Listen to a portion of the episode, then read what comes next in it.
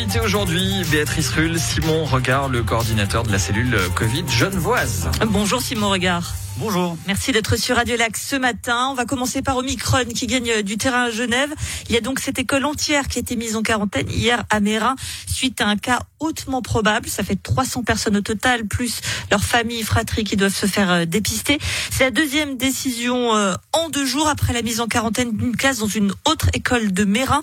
Pourquoi cette différence entre les deux cas? Alors là, on est vraiment euh, face à une haute suspicion de variant euh, Omicron euh, d'installation dans, dans, dans, dans, cette école. Et la grande différence, c'est l'enquête d'entourage, c'est-à-dire la recherche d'origine de la transmission. On ne sait pas exactement, on n'arrive pas à savoir si vraiment il s'agit d'une transmission importée venant de l'extérieur ou venant de l'intérieur. Donc on doit prendre des dispositions plus complètes. Et puis la grande difficulté aussi, c'est que là, on a de l'évidence quand on discute avec l'entourage de l'enfant euh, testé positif, on a euh, vraiment des éléments qui font penser qu'il y a eu un décloisonnement, un mélange à l'intérieur de l'école. Il y a plus de risques que cet enfant ait été en contact avec plus de personnes, personnes que sa classe. D'où l'entièreté de cette école qui est mise en quarantaine. Euh, ça fait deux cas en deux jours d'Omicron. Omicron qui commence petit à petit à se diffuser à Genève, même si on ne sait pas si ce sont des contaminations importées ou pas, ça, ça reste encore à définir. Mais est-ce que finalement la quarantaine continue de se justifier? On dit quand on passe un certain palier, par exemple, on n'est pas, on n'est pas en quarantaine dès qu'on a Delta pour l'entièreté de toute sa famille. Elle continue de se justifier pour le moment et c'est pour ça que la décision a été prise dans ce cas précis. Elle pourrait bien sûr ne plus continuer de se justifier si on a des évidences de plus en plus importantes d'une transmission communautaire. Or, voyage présente avec de plus en plus d'Omicron dans le canton de Genève. Ça, ça va arriver. C'est quelque chose qui va arriver, mais l'idée vraiment dans cette stratégie, c'est de gagner du temps le plus possible de façon à pouvoir laisser passer la vague actuelle qui est euh, causée par le variant Delta et éviter le cumul Omicron plus Delta qui pourrait avoir des effets délétères sur le système de santé. Ah, parallèlement, le, département de la santé a également euh, décidé euh, que les cliniques privées assurent à partir d'aujourd'hui des opérations pour soulager les HUG qui doivent faire face à cette cinquième vague. C'était déjà le cas au plus fort de la première vague au printemps 2020, au plus fort de la deuxième en fin d'année dernière. Est-ce qu'on peut dire que la situation devient tendue, voire critique à Genève? Elle est clairement tendue. Elle est aussi critique dans certains domaines particuliers. Je pense notamment, bien sûr, aux soins intensifs, où euh, le remplissage, le niveau de remplissage des soins intensifs est élevé. Euh, il y a encore une certaine marge de manœuvre, bien sûr, mais euh, on ne va pas attendre pour prendre des mesures de façon claire. Et là, c'est un effort de mobilisation sans précédent, je pense, qui se fait dans le canton de Genève. Et je pense que c'est le moment aussi de saluer l'importance de la collaboration avec tous les acteurs du système de santé. On parle des cliniques privées, bien sûr. On parle des autres acteurs hospitaliers, des soignants qui sont présents dans les hôpitaux, les unités de soins, bien sûr aussi, et les acteurs du système ambulatoire. On a de plus en plus aussi de personnes qui, malheureusement, s'infectent aussi malgré la vaccination, qui protège, on le sait, mais pas complètement. Ces personnes, heureusement, font une maladie moins grave. Elles restent la plupart du temps euh, à l'extérieur de l'hôpital et c'est une bonne chose, ça permet de préserver l'hôpital, mais par contre, elles ont aussi besoin de voir leur médecin, elles ont besoin de soins à domicile, et donc l'impact sur le système de santé ambulatoire est aussi présent.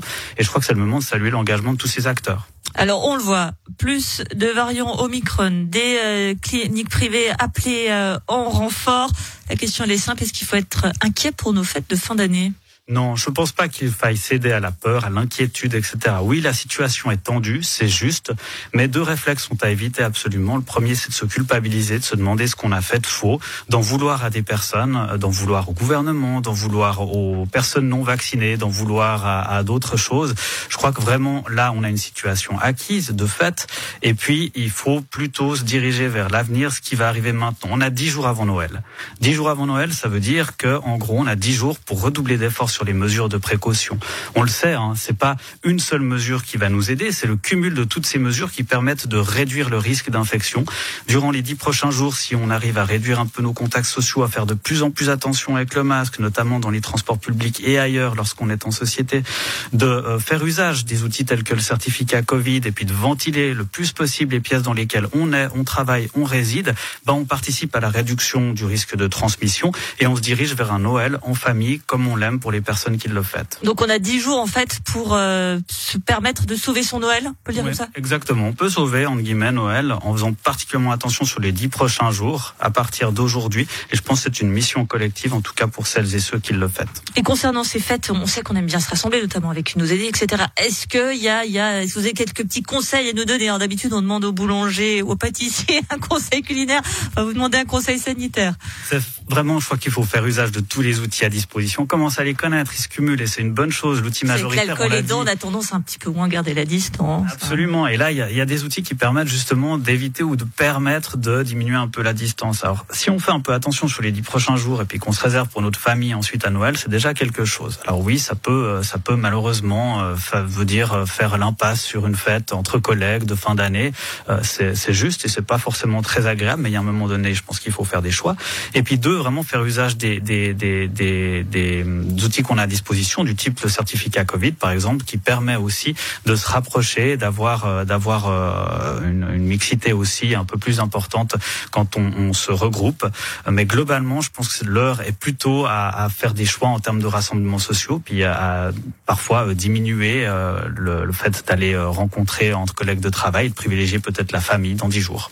Pour terminer, tout de même, on a un peu l'impression qu'on est dans le film Un jour sans fin. Nous sommes fait vacciner pour la plus grande majorité d'entre nous. Mais il y a une nouvelle. On est à 5. On nous parle d'une stratégie 2G+, qui voudrait dire qu'il faudrait être vacciné ou guéri qu'en plus, il faudrait présenter un test négatif. Bref, certains commencent à dire, j'ai fait tout ce qu'il fallait. Il y a encore des efforts qui me sont demandés. Ceux qui sont pas vaccinés, finalement, ils ont, j'ai pas forcément plus de bénéfices que j'en ai assez, ça suffit. Voilà, stop. On, on l'entend de plus en plus et notamment par le fait qu'il y a une troisième dose. On dit, bon, je vais peut-être avoir une quatrième, une cinquième. Vous entendez ce ras-le-bol là Eh ben oui, c'est un ras-le-bol qui est totalement légitime de la part de la société. On est vraiment dans une épreuve qui est pas seulement sanitaire, on est dans une épreuve collective sociale, c'est-à-dire même peut-être civilisationnelle. On est vraiment sur une épreuve qui nous touche tous dans notre quotidien et c'est difficile, d'autant plus quand ça dure. Ça dure de nombreux mois, plusieurs années même, et on a l'impression que ce tunnel dont on voyait le, le bout enfin, avec la lumière tout au fond, se rallonge encore un peu. Donc le moment, c'est pas de se dire on en a marre, même si c'est compréhensible, c'est de se dire que la sortie est la même, on va petit à petit arriver.